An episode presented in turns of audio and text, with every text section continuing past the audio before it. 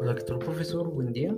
Soy el alumno Orlando Urbano Trejo, del grupo 3102, de la carrera de Ingeniería y Sistemas Computacionales en la carrera de Cálculo Diferencial.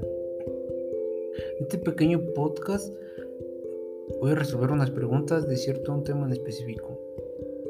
Este tema es el 2.4, funciones algebraicas polinomiales y racionales.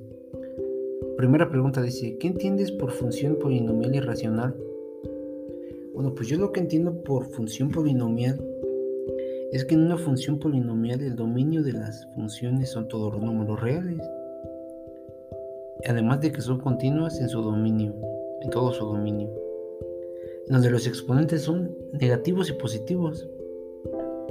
En una función racional, esta está definida como el cociente, de los polinomios, en los cuales el denominador tiene un grado de por lo menos 1, en donde el rango de estas funciones está definido para todos los valores de x, excepto para aquellos que reducen el denominador a cero.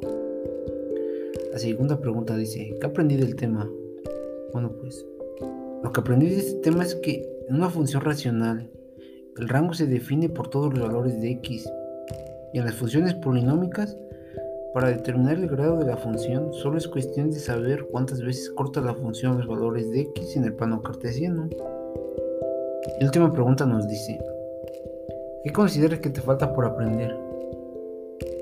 En lo personal a mí me falta por aprender a identificar la función racional.